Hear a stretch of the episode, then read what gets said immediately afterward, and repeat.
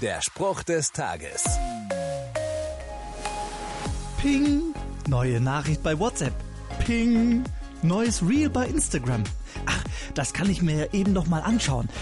Kommt dir das bekannt vor? Du wolltest dich vielleicht auf etwas konzentrieren, doch es gibt so viele Dinge, die dich ablenken. Im Thessalonicher Brief in der Bibel lese ich, der Herr aber richte eure Herzen aus auf die Liebe Gottes und auf das Warten auf Christus.